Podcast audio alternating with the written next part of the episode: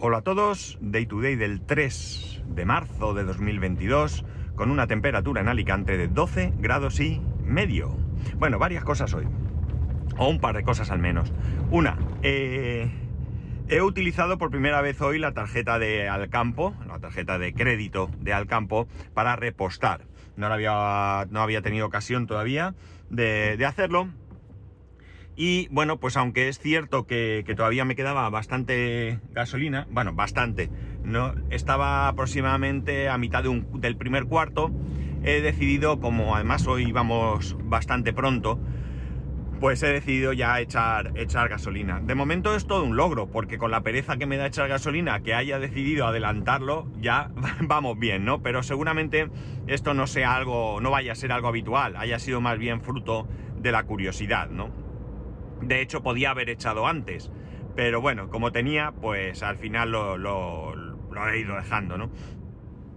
La cosa es que el sistema eh, ha funcionado bien eh, con alguna cosa un poco rara, ¿no? Eh, bueno, yo he llegado, me he esperado, tenía delante tres coches, enseguida inmediatamente dos de ellos han entrado, muy poquito después el siguiente y yo, o sea, la verdad es que ha ido bastante rápido. Y estoy hablando de escasos minutos, muy escasos minutos, ¿no? Cuatro o cinco minutos, no más. la cosa es que me he puesto en un surtidor y cuando me he puesto en la pantalla mostraba un, mensaje con un botón que ponía eh, pulse para volver a leer la matrícula.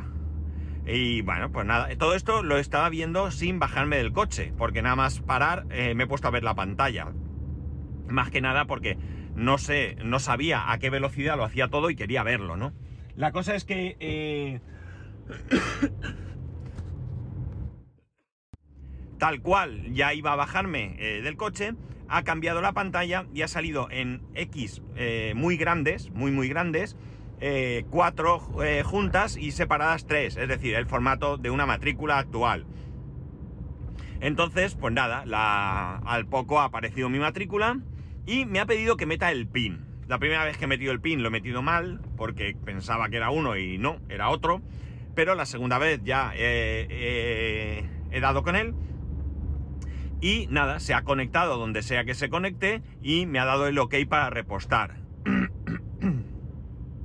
he cogido la manguera, he repostado y me vuelve a dar, eh, o sea, y me da al finalizar el ticket que sale por un lateral que casi nadie lo recoge. Yo cuando voy a recoger mi ticket, que no lo recojo porque quiera el ticket, yo perfectamente, y más con ese sistema, jolines, perdonad,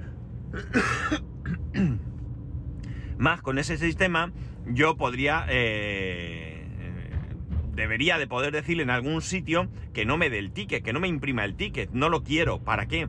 Yo ese ticket lo voy a tirar, si tengo toda la, información, la tengo en una aplicación, ¿no? Bueno, pues nada, lo dicho, lo he hecho, he repostado y nada, me, he ido. Eh, ahora, antes de grabar, eh, he subido con mi hijo al cole y cuando bajaba he abierto la aplicación. La aplicación es el sistema y la aplicación se llaman igual, es Automatric, ¿vale? Automatric. Eh, es una aplicación súper sencilla, ¿vale? No esperéis tener ahí montones de opciones y de cosas, ¿no? Nada más abrir la, aplicación, en la primera pestaña me sale la última compra, ¿no? La última compra me indica, bueno, yo ya en su momento le indiqué que mi combustible era gasoil y que eh, quería repostar en cada, cada vez 40 euros, ¿vale? 40 euros es lo que habitualmente he puesto. Podría poner más, la verdad, pero bueno, 40 euros es lo que en algún momento pues, decidí que estaba bien y ya está, ¿no? Probablemente en algún momento lo cambie. Bien, eh, me pone que he repostado 40,29 eh, euros. ¿Por qué? Porque eh, con, cuando pagas con esta tarjeta tienes un céntimo de descuento, pero no te descuentan 29 céntimos, 40 euros corresponden a 29 litros con poco. ¿Un Tesla? No. 40 con 29 eh, litros, perdón, euros son 29 eh, con algo. Entonces te descuentan 29. 29 litros, un céntimo por litro, 29 céntimos. Entonces, ya te digo, no, no te ponen, o mejor dicho, no te cobran 39,71, eh, sino que te eh, pones 40,29 de gasolina. Bueno, no sé, lo mismo es que lo mismo tiene al final, ¿no? Realmente estamos hablando de un descuento muy pequeñito, 29 céntimos, pues no van a ningún lado. Pero bueno, ya sabemos que todo, toda piedra hace pared y aunque sea psicológicamente, pues ayuda, ¿no? De hecho, eh, cuando eh, he mirado la pizarra donde pone los precios, hoy el combustible en esta gasolinera está a 1.36, no, perdón, 1.377 y en mi surtidor ponía el litro a 1.367, un céntimo eh, menos, ¿no? Bueno, una cosa rara que hacen ahí, pero ahí está. Pues eso, te pone toda esa información y nada, ya está. Eh, no tiene más historia, ¿no? La verdad es que es bastante más cómodo porque te ahorras pues sacar la tarjeta. Estos surtidores tienes que introducir la tarjeta en el lector, no tienen NFC ni nada de esto. yo podría pagar con el móvil y de cualquier manera, pues eh, bueno, pues es más cómodo, más rápido y ¿qué queréis que os diga? Pues, pues, como me gustan todas estas cosas, pues más chulo, ¿no? Y bueno, la otra ventaja también, entre comillas, si lo queréis ver así, es que yo no he pagado la gasolina en este momento, sino que tengo que ver qué día lo cobran por saber cuándo viene, porque me, da exactamente igual cuando me lo cobren, pero por saber qué día del mes cargan el... que me hacen el cargo de la tarjeta y eh, bueno, pues si he hecho 3-4 veces este mes, pues eh, el día que toque, pues me pasarán un cargo por esos ciento y pico euros y se acabó, ya está. Está bien, una cosa menos, no un cargo solo, no sé, es, da igual, porque al final pagas igual, pero bueno, realmente es interesante. No sé si os he dicho al principio que era mi intención, pero no estoy muy seguro, creo que se me ha olvidado que eh, con esta tarjeta en un principio dan 300 euros de crédito. Para mí, para usar para gasolina es más que de sobra. Creo que este crédito te lo van ampliando conforme vas utilizándola. Entiendo que si van viendo que eres solvente, que vas pagando y tal, pues ese, ese importe pues irá aumentando. Eh, esto lo pone eh, en varios sitios. cuando fui a recoger la tarjeta el otro día me indicaron que, era eso, que tienes 300 euros, pero luego he visto en algún sitio que no recuerdo que realmente eh, tengo 500 euros de crédito. No sé si lo habrán ampliado y no se han enterado, no sé si en algunas ocasiones eh, dan algo más, no tengo ni idea. El caso es que en principio 500 euros es lo que, lo que tengo de crédito, ¿no? me da igual 500 que 300 porque realmente em, solo la voy a utilizar para, combustible y 300 euros por suerte al mes no, gasto, ¿no? Así que eh, nada. Bueno, más cosas. Me he reído un montón con mi hijo porque eh, resulta que, que, que, hoy tiene una obra de teatro. Hoy eh, va a participar en una obra de teatro que van a hacer en clase de los más pequeñitos, de los de primero de primaria. Y él hoy hace de narrador. ¿vale? Van a hacer eh, Caperucheta Vermella, es decir, Caperucita Roja, ¿no? Es una obra en valenciano y, bueno, él, eso, hace de narrador, ¿no? Y en un momento dado, pues le he estado preguntando, pero ¿soy varios grupos? Sí, sí, somos varios grupos y tal. Entonces hay varios narradores. Sí, sí, claro, cada grupo tiene uno. De hecho, hay un grupo que tiene dos narradores. ¿Y eso por qué? Pues tiene dos porque eh, hay un niño más en ese grupo y tienen dos narradores. Ah, vale, y tal. Y entonces le pregunto, ¿y por qué tú haces de narrador? Y me dice, porque yo tengo currículum. y esto viene porque él ya en extraescolar hizo teatro y ya hizo una obra en la que él era el narrador, ¿no? Entonces, bueno, pues lo hice por eso. Me, ha hecho mucha, mucha, mucha gracia, ¿no? Muchas gracias. Bueno. Y ya lo más del día, ¿no? Esta es una historia que creo que ya he contado aquí anteriormente, ¿no? Esta historia es eh, una historia que se, sucedió eh, hace hoy 11 años, ¿no? Hace hoy exactamente 11 años, ¿no? Era un día tal cual, un 3 de marzo, en el que mi mujer y yo nos levantábamos tranquilamente, no, tranquilamente, pero probablemente con bastantes nervios eh, interiormente, porque era el día que estaba programado el parto de, eh, nuestro hijo, ¿no? Fue un parto provocado, eh, se retrasó en el tiempo para, que tenía para nacer, eh, estaba muy abajo ya y aparte de que estoy absolutamente convencido que el médico es una persona que adelanta los partos a su conveniencia, para no perder esos partos porque, bueno, pues concretamente yo me enteré, a mí eso me lo habían dicho mucho y yo, bueno, pues dije, pues vale, pues oye, pues ya está, ¿no? Pero es verdad que el día que nació, un 3 de marzo, eh, tal día como hoy de hace 11 años, ese mismo médico, ese mismo ginecólogo, atendió seis partos el mismo día y los seis eran provocados, ¿no? Y nos enteramos que es que la semana siguiente tenía una convención y por tanto, pues eh, dimos por hecho de que lo que no quería era no estar y que alguno dijese, bueno, pues si no me va a atender él, pues me voy a, a, un hospital público y ya está, ¿no? Eso que me ahorro, porque al final él, eh, cobra, cobraba, de hecho su, su solamente su... Eh, su factura de él, solo de él, sin contar el resto de servicios, era de 1.800 euros. ¿eh? O sea que, bueno, pues entender seis partos a 1.800 euros, pues imaginar lo que ese día se llevó, independientemente de que luego pues hubiera que pagar, él tuviera que pagar algo, lo que sea, cosa que dudo porque a nosotros nos lo cargaron todo, ¿no? Es cierto que tenemos eh, seguro privado que lo cubría todo y bueno, la verdad es que el ir allí no fue por, por dudar de la sanidad pública, sino porque, bueno, ese era un médico que en ese momento tenía mucho prestigio.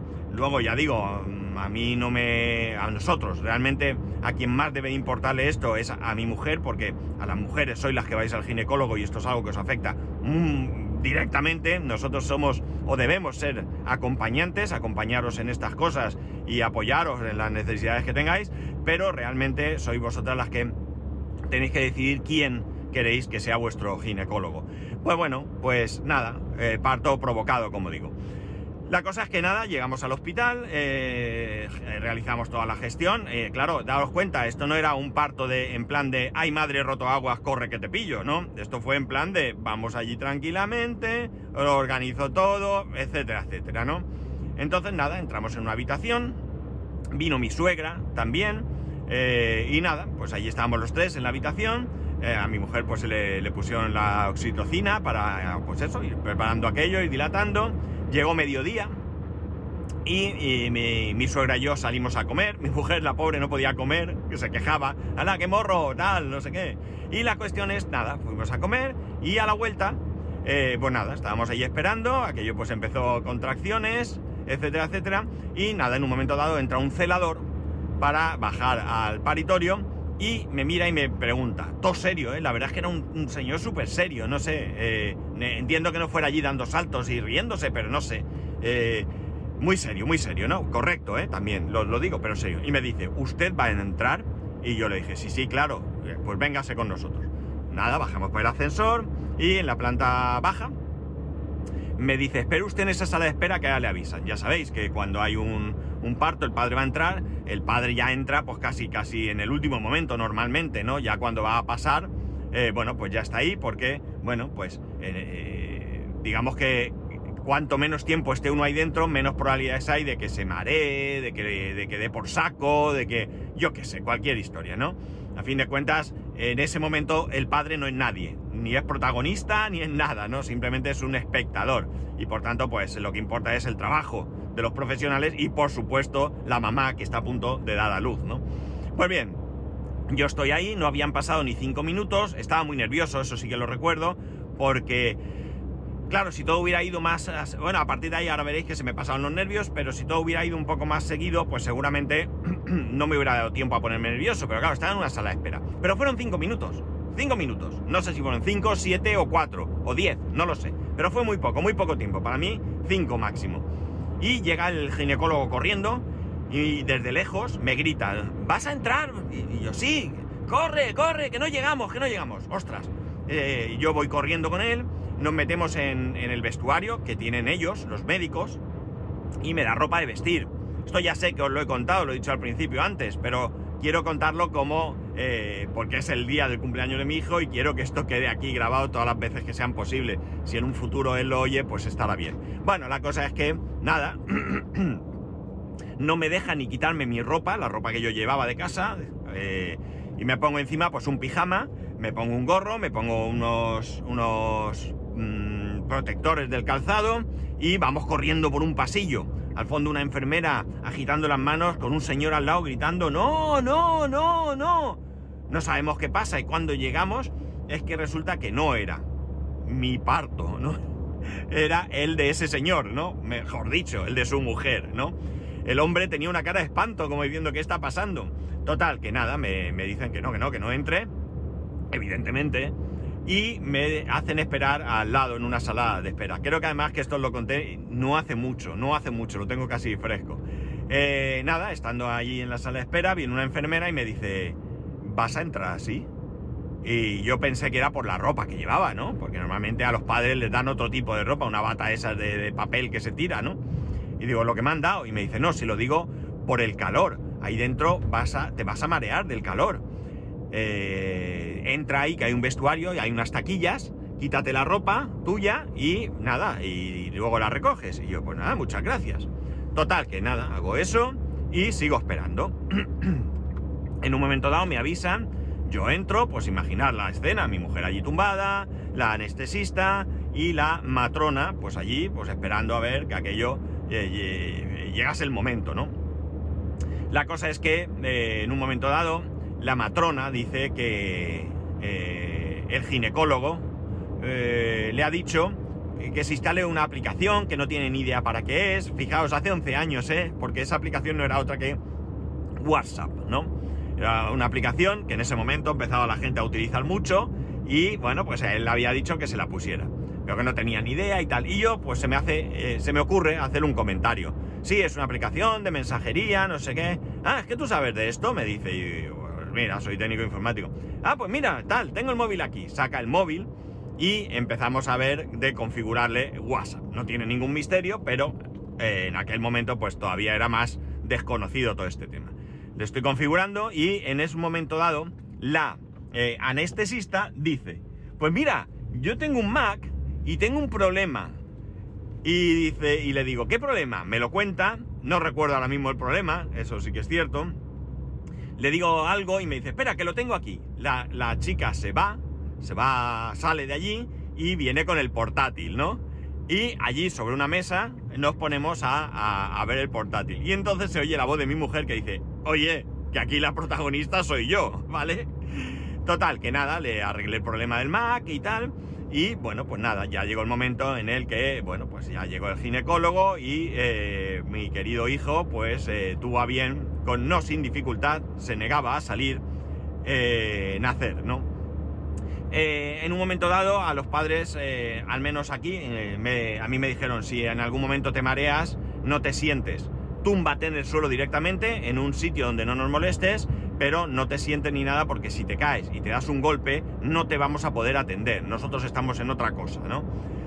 Total, que el caso es que es cierto que hacía mucho, mucho calor. Yo estuve allí, estuve con él viendo el parto y tal. Y sí es cierto que hubo un momento en el que sentí mareo, ¿no? Ya había pasado todo, ¿no?